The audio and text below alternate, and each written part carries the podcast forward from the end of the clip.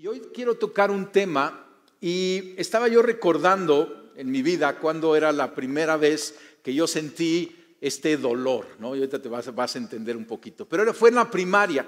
Eh, tienes que entender que yo estudié en una primaria de eh, puros hombres y, y, cuando estudias en una primaria de puros hombres, este, uno de los valores más grandes para poder sobrevivir es que seas bueno en el deporte, ¿no? El estudio no tanto, pero el deporte es muy, muy importante. Y dentro de la primaria, pues había algunos deportes que eran reyes, por ejemplo, el fútbol, soccer, ¿no? Y, este, y yo recuerdo que intenté, pero no logré entrar al equipo de fútbol, soccer, ¿no? Entonces eso fue algo malo. Este, y luego tampoco le hacía mucho al básquetbol y, este, y en otros deportes populares como que no me estaba yendo muy bien. Yo era pequeñito ahí en la primaria, era el primero de la fila, este, flaquito, este, pero muy entusiasmado. Y un día el profesor de deportes hizo una carrera de resistencia ahí con todo el salón. Y para mi sorpresa y la sorpresa de todo el salón, llegué en segundo lugar. Y entonces eso fue muy bueno, porque hice el equipo de atletismo y entonces eh, nos sacaban del salón, lo cual era muy buen estatus cuando te sacaban del salón para ir a entrenar o ir a competir a otra, a otra escuela. Pero recuerdo que estaba, en primer lugar llegó Álvarez, ¿sale? Y por más que yo intenté ganarle para subir mi estatus, Nomás no logré ganarle, eso fue en quinto de primaria, no le gané en sexto de primaria, nunca le logré ganar a Álvarez. Y en ese tiempo yo recuerdo que sentí este dolor, porque tienes que entender, Álvarez estaba en el equipo de fútbol y era bueno para el básquetbol. Mira, era bueno hasta para las canicas, ¿no? Y sabía inglés. Y además me ganaba a correr ahí en, las, las, pruebas de resistencia, ¿no? Y entonces, ¿verdad que siempre encuentras, cuando eres bueno en algo, siempre encuentras a alguien más bueno en eso? ¿Sí te ha pasado? Como que es una regla, yo creo. Este, y entonces yo recuerdo que yo sentía un sentimiento de dolor y, de, resentimiento en contra de Álvarez. Y porque, aunque le doy gracias a Dios por ese segundo lugar, porque me hizo muy bien y ese, ese, deporte me libró de muchas cosas, pero eh, yo quería el primer lugar y viene ese resentimiento. Y eso se le llama envidia pastor sintió envidia. Te voy a hablar porque yo creo que ese es un sentimiento que todos hemos tenido, es un dolor, es un resentimiento y vino a mi vida. A lo mejor te ha sucedido, ¿no? Jovencita, cuando de repente con la amiga que has crecido, estudiaste la primaria, la secundaria, la universidad, y de repente te habla, te invita y te dice, mira, ¿no? Y te deslumbra nomás del anillote que te enseña, ¿no? Y tú dentro de ti te quieres gozar, pero también como que dices, híjole, y a mí ni me chiflan, ¿no? Y entonces como que algo viene, viene como un dolor. Y, no, no, sé decir bien por dónde es, es como por aquí o por acá, pero no, este, como que viene ese dolor, ¿no? O varón, por ejemplo, llegas aquí a la congregación y tú vienes pensando que ya estás ahorrando para comprar un coche y entonces te estacionas y de repente ves a los Pérez que llegan en el coche que tú deseas, último modelo del mismo color que tú lo quieres con quemacocos y eléctrico, ¿no? Y entonces te bajas, estás viendo el coche y entonces el otro dice, ¿cómo ves? Y tú dices, ah, bien padre, ¿no? O abuelo, ¿no? Este, estás allá eh, con los demás este, abuelos y de repente no falta el abuelo que saca su celular y ni sabe manejar bien el celular, ¿no? Pero te empieza a enseñar, ¿no? Sus 23 nietos. ¿No? Y tú todavía tienes que sobornar a tus hijos porque todavía no le echan ganas para los nietos y viene dentro de ti ese resentimiento. ¿Sí lo has sentido? ¿Sí crees que vaya un poquito más? Por ejemplo, nosotros que le vamos al Cruz Azul, ¿no? O sea, o sea, tenemos una buena camiseta, ¿no? Tenemos la cruz, ¿sí? Y somos guapos. Y de repente llegan los de la América.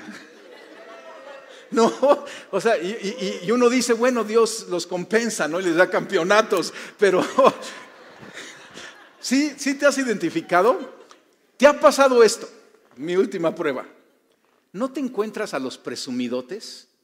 ¿Sí? ¿Sí? ¿Sí te has encontrado a los presumidos? Ahora fíjate esto. Si tú sientes que hay gente presumida es porque tienes envidia en tu vida. porque el presumido se te hace aquel que llega, es que me está presumiendo, ¿no? Las señoras que llegan y te empiezan a presumir de tu hijo que estudia en Harvard y que ya le dieron el trabajo, ¿no? Y tú no logras ni sacar a tu hijo de la cama, ¿no? Y entonces dices presumida, ¿sí? Porque tienes envidia. No voy a pedir manos, pero la envidia es algo que no es raro que nos suceda. Quizá te ha sucedido, te está sucediendo y seguramente vas a ser tentado para eso. ¿Qué es la envidia entonces? Vamos a entrar a hablar acerca de la envidia. La envidia es el dolor, me gusta la definición porque sí es un dolor así raro, o resentimiento al enterarse del adelanto o éxito disfrutado por otra persona unido al deseo de poseer lo mismo. Esa es la envidia. Y vamos a estudiarla. Y, nuevamente te digo, en este tema soy maestro y alumno. Si tienes envidia, entonces no tienes una buena identidad en Cristo Jesús. Y por eso es importante hablar de esto, porque hay inseguridades en tu vida no sanadas que te rompen tu identidad y entonces fácilmente caes en la envidia. Eres cuando alguien tiene envidia está siendo desagradecido con Dios. Porque le está diciendo a Dios, Señor, ¿por qué le diste a Álvarez, no? Cinco talentos y a mí, nada más me diste uno. Porque es interesante que Dios tiene dones limitados para repartir. ¿Llegaste tarde a la repartición de talentos? ¿No? En su gracia, Dios decidió darle a unos cinco y a otros uno y otros medio. O sea, así decidió Dios. Pero cuando tienes envidia, no estás satisfecho con lo que Dios te dio. Yo te digo, ese segundo lugar fue muy bueno para mí y quizá yo no podía manejar el primer lugar en ese momento. Pero cuando sientes la envidia eres desagradecido con Dios y luchas en contra de la soberanía y la sabiduría de Dios. Porque Dios decide dar los dones, Dios decide dar su gracia. Gracia, ¿te acuerdas? Favor inmerecido. Y a veces no estás contenta con la gracia que tú has recibido y deseas la gracia del otro. Estás, estás atorado, o sea, no estás, cuando tienes envidia no estás preparado para celebrar los éxitos de tu hermano, de tu hermana, de tu, de tu igual. Y eso es algo muy triste. ¿Te ha sucedido que te invitan a una boda? Una boda no es un momento de alegría, ¿sí? Y ves salir a la novia y y ves que sirven salmón ahumado y ¡ah! O sea, qué horrible, ¿no? Un lugar de celebración y tú no estás disfrutándolo. La envidia es tener la semilla de homicidio en tu corazón. Álvarez vive todavía, no te preocupes. ¿sí? Pero, pero, o sea, algo dentro de ti le quiere hacer mal al otro. Y esa, esa carnalidad frena e impide y daña al cuerpo de Cristo. Porque no estoy hablando de los de allá afuera que tienen envidia, no estoy hablando de nosotros, ¿sí? Que debemos de atender este pecado, este dolor, e, e, este resentimiento, porque estorba el progreso del Evangelio y estorba, escúchalo, el regreso de Cristo. Ahora, ¿de dónde viene la envidia? La envidia es la carne, nuestra carne. Pablo dice, y manifiestas son las obras de la carne. Entonces, fíjate, Pablo se pone a enlistar estas obras de la carne. Y vamos a ver junto con, otros campeones de la carne que Pablo junta la envidia. Y dice, estos, estas obras de la carne son adulterio, fornicación, inmundicia, lasciva, idolatría, hechicería, enemistades, pleitos, celos, iras, contiendas, disensiones, herejías, envidias homicidios, borracheras, orgías y cosas semejantes a estas, acerca de las cuales os amonesto, como ya os los he dicho antes, que los que practican tales cosas no heredarán el reino de Dios. Entonces, ah, qué bueno, pastor, que está tocando este tema. Porque queremos heredar el reino de Dios. Queremos entrar. Y eso lo dijo Pablo, no lo digo yo. Pero está diciendo y lo pone junto a otras cosas horribles de la carne. O sea, la carne tú y yo eh, eh, vivimos por el Espíritu, debemos de caminar en el Espíritu. Pero la carne es esa naturaleza pecaminosa que se quiere trepar y quiere mandar en nuestra vida. Eso es lo que llamamos la carne. La Biblia dice que el enemigo, Satanás, está como un león rugiente viendo a quién devorar. Y José Luis nos enseñaba en la mañana esto. ¿Qué comen los leones? Carne. Entonces, donde huele a carne, ahí va a estar el enemigo.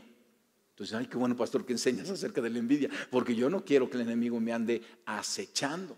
Fíjate, los diez mandamientos, el décimo mandamiento trata acerca de la envidia. Dice Éxodo 20, 17, no codiciarás la casa de tu prójimo, no codiciarás la mujer de tu prójimo, ni su siervo, ni su criado, ni su buey, ni su asno, ni su anillo, ni su coche, ni nada, ¿sí? ni cosa alguna de tu prójimo.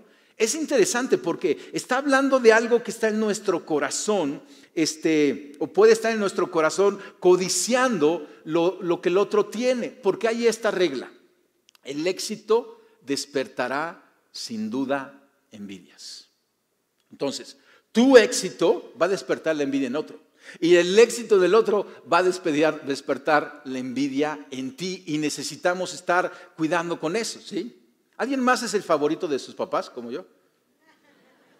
Nada más yo, ¿no? Le digan a mis hermanos, ¿eh? pero este, esa es mi autoestima. Pero, o sea, de repente si tienes éxito en algo, vas a despertar la envidia en el otro. Dice Eclesiastés 4:4. Vi además que tanto el afán como el éxito en la vida despiertan envidias.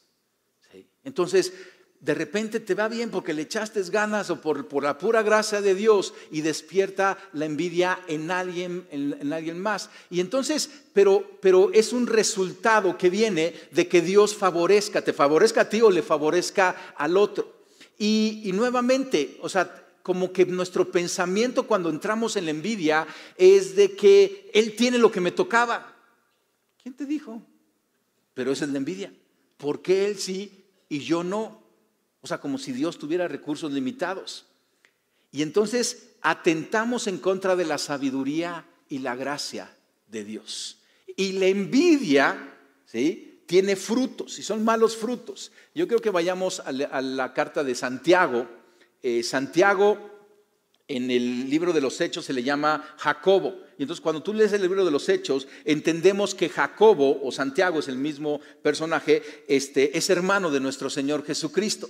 Y es muy interesante porque en los evangelios hay algunos pasajes donde los hermanos de Jesucristo le tenían envidia. ¿sí? Vamos a estudiar un poquito cómo hay envidia entre iguales o entre hermanos. Y este, pero después Jesucristo se aparece resucitado con Jacobo, cree y se convierte en un pilar de la primera iglesia y escribe esta epístola. Y entonces él escribe en el capítulo 3, versículo 14. Pero si ustedes tienen envidias amargas, no hay envidias dulces, ¿eh? Envidias amargas y rivalidades en el corazón. Es algo que está allá adentro. Dejen de presumir y de faltar a la verdad. Esa no es la sabiduría que desciende del cielo, sino que es terrenal, puramente humana y diabólica. Órale. Porque donde hay envidias y rivalidades, también hay confusión y toda clase de acciones malvadas. Toda clase de acciones malvadas. Entonces, fíjate, si hay envidia en la iglesia, ¿cuál va a ser el fruto? Es algo diabólico, es algo carnal. Y va a haber toda, toda clase de cosas malvadas. Por eso es algo que nosotros tenemos que atender y revisar nuestro corazón caemos en envidia y, es un error muy grave porque cuando alguien hace algo bien, por ejemplo, en el reino de Dios hay un principio, el principio de la siembra y la cosecha. Y entonces, si tú siembras, inevitablemente vas a cosechar. Multiplicado, rebosando, en el regazo te van a dar ese fruto de la siembra. Jesucristo dijo en Mateo 6, 4, para que tu limosna sea en secreto y así tu Padre que ve en lo secreto te recompensará. Y lo dice varias veces Jesucristo. O sea, eh, eh, Dios Padre ve en lo secreto lo que tú y yo hacemos, decidimos, obedecemos. Y nos recompensa en público. a veces digo, Dios, mejor recompénsanos en privado para que no causemos celo.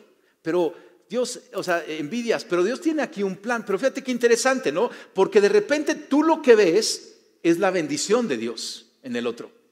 Pero tú no estás viendo toda la siembra que Él hizo, toda la obediencia y buenas decisiones que ha tomado, todo el precio que ha tenido que pagar. Porque en el reino de Dios, o sea, hay un precio que pagar. Cuando tú te quedas en casa estudiando en lugar de irte a la fiesta, pues es un precio que pagaste, ¿no? Y de repente el otro te tiene envidia del 10. Sí, pero no vio que te quemaste las, las pestañas toda la noche mientras tú estabas en la fiesta. Y entonces muchas veces nos pasa eso. Vemos en la bendición en el otro, pero no hemos visto lo que ha sembrado. No hemos visto cómo ha obedecido, cómo se ha sometido a Dios, ¿no? Y, y eso causa en nosotros la envidia. Porque si viéramos lo que le costó al otro, ¿sí? más bien causaría en nosotros respeto, ¿no? No envidia. Ahora, la envidia es algo tanto del ser humano que está a todo lo largo de la Biblia.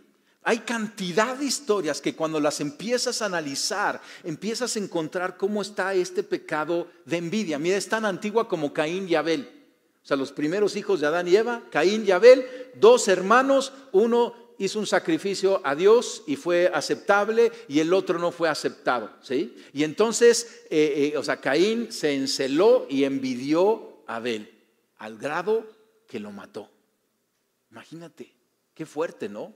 O por ejemplo, eh, Isaac e Ismael, los dos hijos de Abraham, pero hubo ahí una envidia que hasta el día de hoy estamos viendo sus consecuencias. Lo que estamos viendo en el Medio Oriente es la descendencia de Isaac en contra de la descendencia de Ismael, los judíos en contra de los árabes, por esa, por esa rivalidad entre hermanos y esa envidia.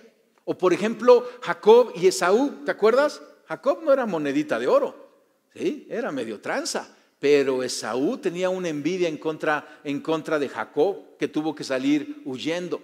O José el soñador, ¿te acuerdas de José el soñador?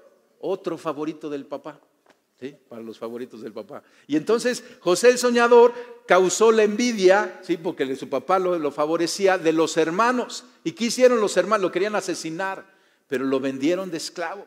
¿Sí? Lo mandaron ahí a Egipto. ¿Te das cuenta? Otro ejemplo, David y Saúl, ¿no? Y entonces Saúl envidiando el éxito de David y lo perseguía. Ahora entiende esto. Hay algo muy interesante.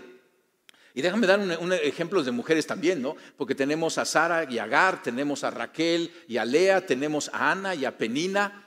Y es algo muy interesante porque la envidia se da entre iguales. Normalmente no se da de padres a hijos. Un papá se alegra cuando a su hijo le va bien, no, no pasa eso. Mi hijo le va bien, pasó el examen, sí, llegó en segundo lugar de la carrera, se, alegra el, el, papá. Normalmente los hijos también nos alegramos con nuestros papás cuando les van bien, pero entre iguales, ¿sí? entre hermanos, entre hermanas, o iguales, colaboradores, ¿sí? o, o un matrimonio con envidia del otro matrimonio. O de repente en la iglesia, en el ministerio, ¿no? Tú estás ahí en un grupo paz y le estás echando ganas allá a la reunión de hogar y eres fiel y estudias y oras y llegan uno nada más a la reunión de hogar. ¿no? Y de repente volteas al otro que ni ganas le echas, según tú, y, y, de repente ya creció la reunión y ya se está multiplicando y ya de esa reunión ya salieron cuatro reuniones y tú llevas 10 años y todavía no puedes ir al dos ¿no? de la asistencia. Y y entonces viene esa rivalidad entre hermanos y viene esa envidia. También la envidia, por ejemplo, le pasó a Jesús, o sea, la sufrió, él no tuvo envidia, pero él causó envidia, porque es lógico, ¿no? O sea, ¿quién tenía todos los talentos? Jesucristo, ¿quién era el, bendecido y el lleno de gracia? Jesucristo. Y entonces, Tú puedes ver, y cuando lees los evangelios, cuando Jesucristo sanaba en el sábado, se levantaban los religiosotes y no estaban defendiendo el sábado. Decían, no puedes sanar el sábado. No, no, tenían celos de Jesucristo. Porque Jesucristo sanaba, echaba fuera demonios, enseñaba con autoridad y la multitud lo seguía. Y todo lo hacía con lleno de gracia, de verdad y de amor. Y entonces los religiosos estaban celosos pero fíjate qué triste, porque esos religiosos, alguien ahí en la sinagoga era sanado de décadas de esclavitud y no se podían gozar. Todo lo contrario, hoy se dolían y venía este resentimiento, esta amargura. Qué feo, ¿no? Ahora, eh, por ejemplo, de Jesucristo dice Pilato, cuando fue llevado a Pilato, Mateo 27, 18, Pilato sabía que habían entregado a Jesús por envidia por envidia, mataron a nuestro Señor Jesucristo. Me encanta este silencio, ¿no? Porque es así como que todo el mundo diciendo, predícalo, pastor, porque esto me queda a mí. ¿Sí? Un buen ejemplo, ¿sí? De los pocos ejemplos que tenemos de cómo vencer la envidia es Juan el Bautista. Juan el Bautista era primo de nuestro Señor Jesucristo, pero fue enviado para preparar el camino de Jesucristo. Así es un profeta enviado para preparar el camino del Mesías de nuestro Señor Jesucristo. Pero Juan el Bautista bautizó a Jesucristo, Jesucristo comenzó su ministerio público y hay un pasaje muy interesante en el capítulo 3 del Evangelio de Juan, porque dice, aquellos que eran los discípulos de Juan el Bautista, dice, fueron a ver a Juan y le dijeron, rabí, fíjate, el que estaba contigo al otro lado del Jordán y de quien tú diste testimonio, o sea, tú, tú le echaste, como que le echaste ganas, ¿no? Lo, lo animaste, dice, ahora está bautizando y todos acuden a él. ¿Qué estaba pasando con los discípulos de Juan? Dilo fuerte. Eran unos envidiosos, ¿sí? Y entonces, porque el envidioso es así, el envidioso no se quiere quedar solito, el envidioso le gusta contaminar ay, sí, que le dieron el anillo, ¿no? ¿Sí? A mí se me hace que no es real y, empiezan, ¿sí? o sea, sí, el envidioso quiere, porque no quiere estar solito, quiere contaminar a los otros. Pero fíjate la respuesta de Juan el Bautista. Y, y este es un principio para cómo tratar con la envidia. Dice Juan el Bautista entonces a continuación, nadie puede recibir nada a menos que Dios se lo conceda. Respondió Juan. Qué hermoso, ¿no?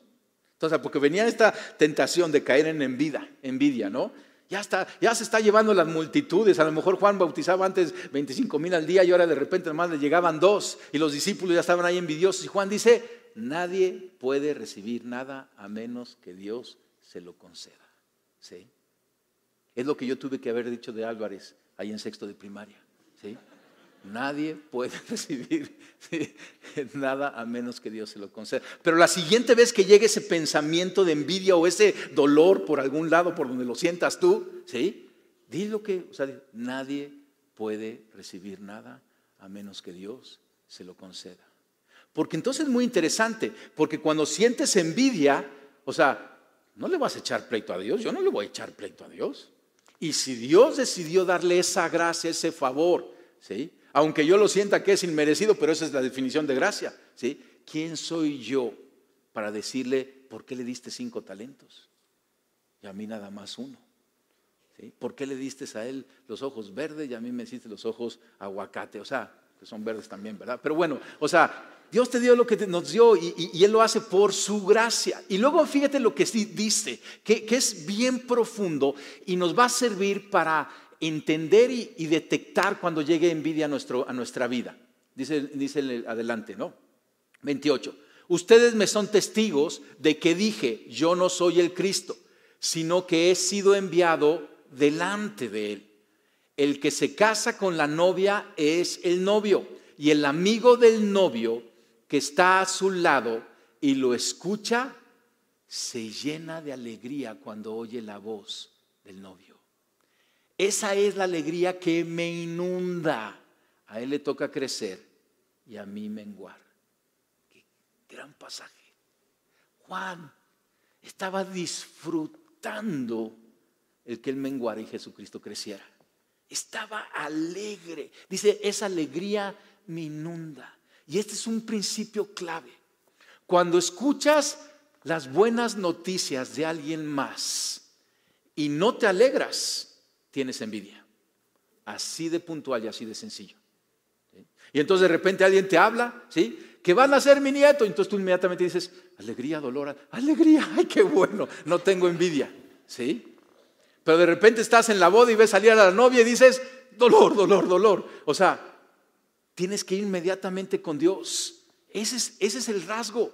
Tú y yo debemos de ser los más alegres porque nos alegramos con lo que nos está, con, el bien que le está yendo a los, a los demás. Debe de haber esa alegría. Tú debes de ser el más alegre en las bodas. A mí me encantan las bodas. Y normalmente cuando me invitan a la boda tengo un lugar privilegiado porque soy el pastor, ¿sí? Y entonces entra el cortejo y estoy ahí con el novio. Y viene la novia. Tengo unos testimonios tan hermosos, O sea, los novios que a veces los tengo que agarrar para que no se me derritan, porque están con una alegría y un gozo. Y sabes que yo me gozo con ellos. Y es lo más hermoso. Entiende esto. Si tú no te alegras en las bodas, no vas a poder llorar en los funerales. Porque a veces el mundo ya está chueco. Y es lo más duro y más triste. La gente está llorando en las bodas y está riendo en los funerales. Qué diabólico es eso, ¿no crees? Y tú y yo debemos estar alegrándonos con los que se alegran y llorando con los que lloran. Pero tenemos que estar revisando esto en nuestro corazón, en la dinámica de la iglesia. Si a un ministerio le va bien, si de repente uno que canta ahora sí le dio al tono y, y tú te alegras, ¿sí? ¿No lo criticas? Debe haber alegría en nuestro corazón cuando el abuelo te enseña, te enseña a todos sus nietos. ¿sí? Y, que hay una alegría. Entiende esto. Dios no puede honrar nuestro esfuerzo cuando está dirigido por motivaciones impuras. O sea, si como iglesia de repente decimos, vamos a cambiar de sillas, pero nuestra motivación es que la iglesia de junto acaba de cambiar de sillas, Dios no va a honrar eso. Tenemos que cuidar nuestro corazón. Por eso estamos hablando de este tema. Mientras la envidia permanezca escondida en las hendiduras de nuestro corazón, nuestro fruto en Cristo va a ser estorbado. Y tenemos que revisar el corazón. No es para condenarte lo que estamos hablando. Ya te dije, yo soy maestro y alumno.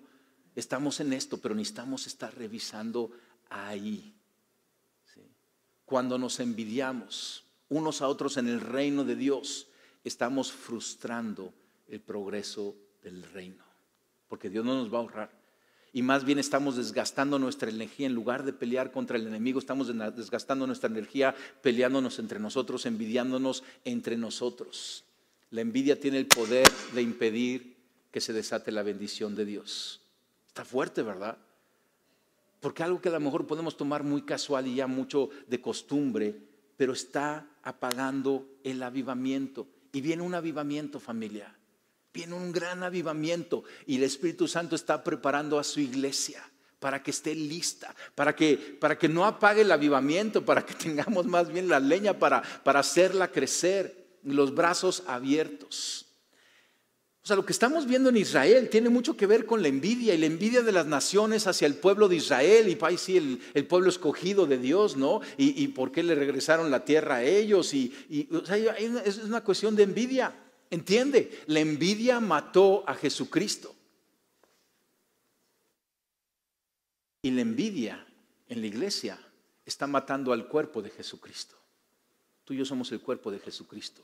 Y la envidia entre nosotros mata al cuerpo, asfixia el mover del Espíritu Santo. Está interesante, ¿verdad que sí? Ahora, si ya llamé tu atención, déjame hablarte de tres maneras en que Dios trata la envidia, porque hay esperanza. O sea, Dios tiene una manera de tratar la envidia. ¿sí? La primera manera es con su cruz, con la cruz de Cristo porque las obras de la carne son crucificadas en la cruz de Cristo. Cristo ya llevó nuestros pecados. Mira lo que dice este pasaje, Gálatas 2:20. Ha sido he sido, dice Pablo, crucificado con Cristo. Y ya no vivo yo, sino que Cristo vive en mí. Lo que ahora vivo en el cuerpo, lo vivo por la fe en el Hijo de Dios, quien me amó y dio su vida por mí. O sea, Jesucristo ya pagó el precio de nuestro perdón. Y lo que tenemos que hacer tú y yo es tomar esta obra de la carne, este pecado, y crucificarlo en la cruz de Cristo, rendirlo a la cruz de Cristo, reconocerlo, confesarlo, ¿sí? Y déjame interpretar tu silencio, ¿eh? porque hay diferentes tipos de silencio, ¿sí? Pero yo te identifico de este silencio diciendo, sí, me cachaste. Nos cachó el Espíritu Santo a todos. Y es decir, lo reconozco, pero después arrepentirte de él. Nadie está orgulloso de la envidia, tú estás orgulloso de la envidia. No. Cuando la ves y cuando ves el fruto y el origen y todo lo que causa, pues estamos tristes de la envidia y nos arrepentimos delante de Dios. Y en el arrepentimiento pedimos perdón en base a lo que Jesucristo ya hizo por nosotros en la cruz. Pedimos perdón a Dios, Dios nos limpia del pecado, nos perdona esa maldad y renunciamos a todas esas consecuencias que estuvimos leyendo ahí en Santiago 3. Entonces, primero en la cruz de Cristo. Y si de repente te dan ese telefonazo, te dan esa invitación, te dan esa noticia de que tu vecino puso otro negocio, ¿sí? Y no sientes alegría, corre a la cruz de Cristo y arrepiéntete. Y revisa tu corazón.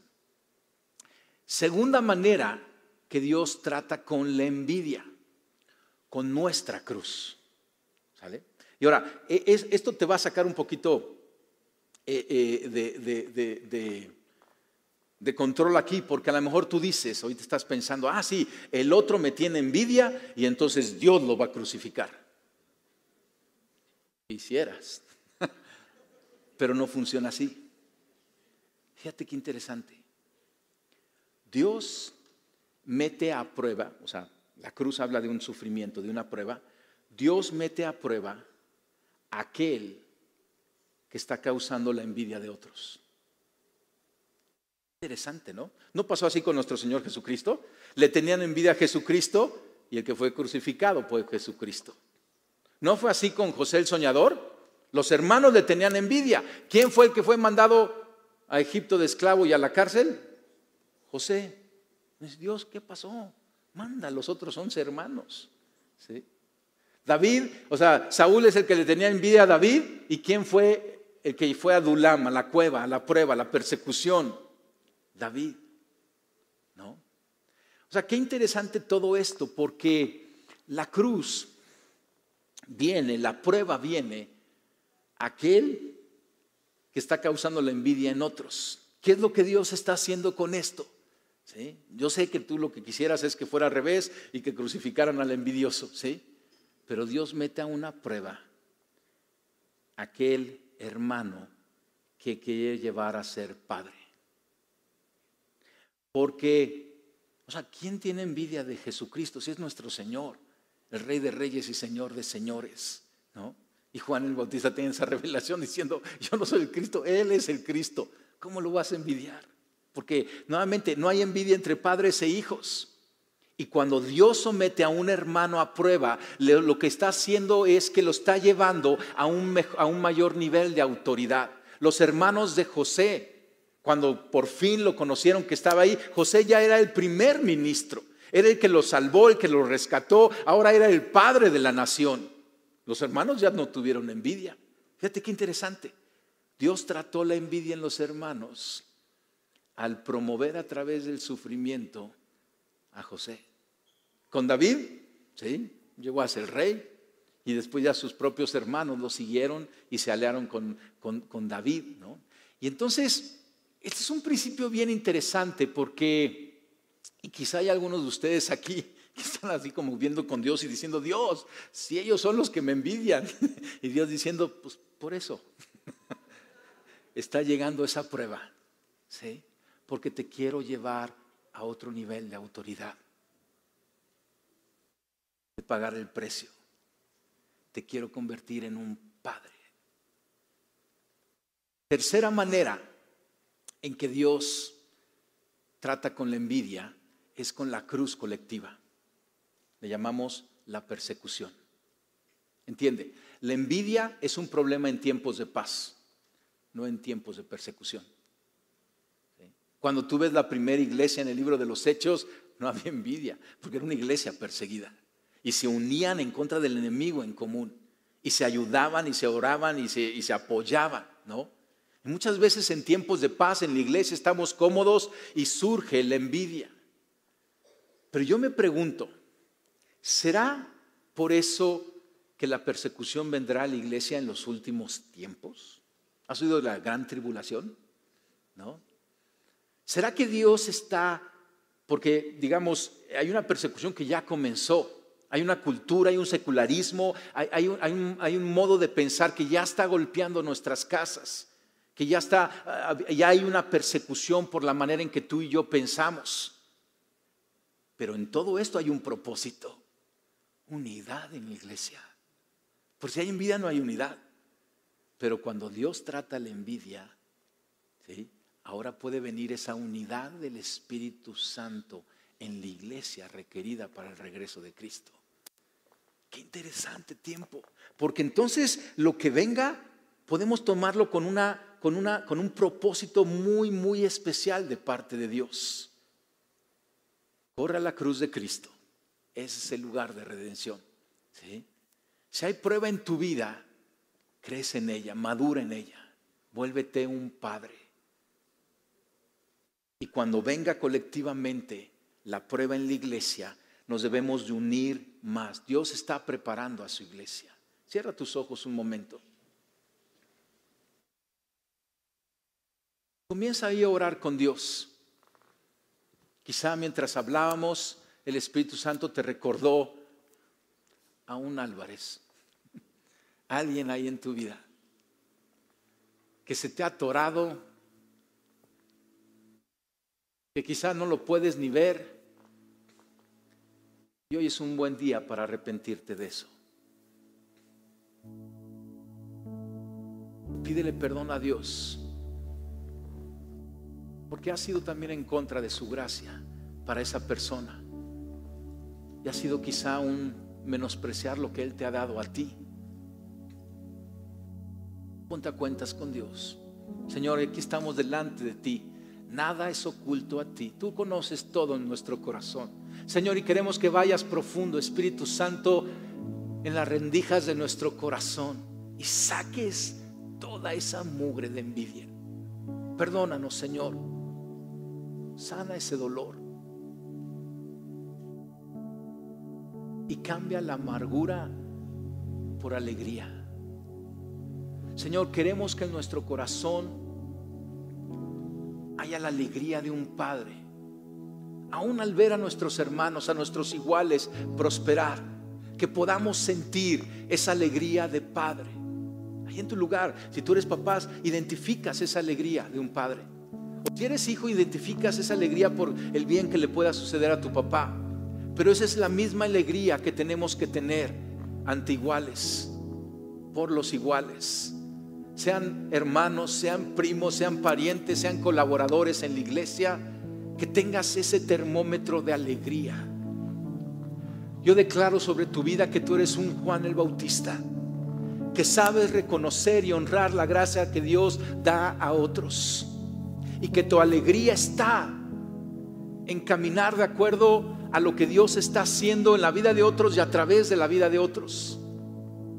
Que tendrás gozo y alegría por ver prosperar a otros, por ver sanar a otros, por ver crecer a otros, por ver a otros casar a sus hijos o sus hijas, por tener nietos y descendencia, por poner negocios, por tener revelación de la palabra. Señor, líbranos de que en medio de la iglesia nos amarguemos porque el otro prospera en el Evangelio o prospera por el Evangelio.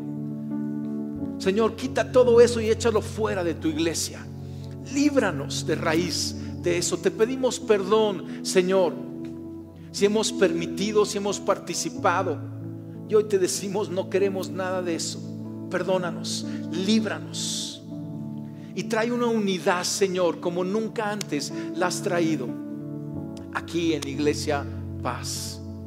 Aún en el caminar de cada uno de nosotros en la iglesia, que podamos ver y experimentar una unidad como nunca antes la hemos visto, promovida por tu Espíritu Santo, que trabaja en nosotros en lo profundo.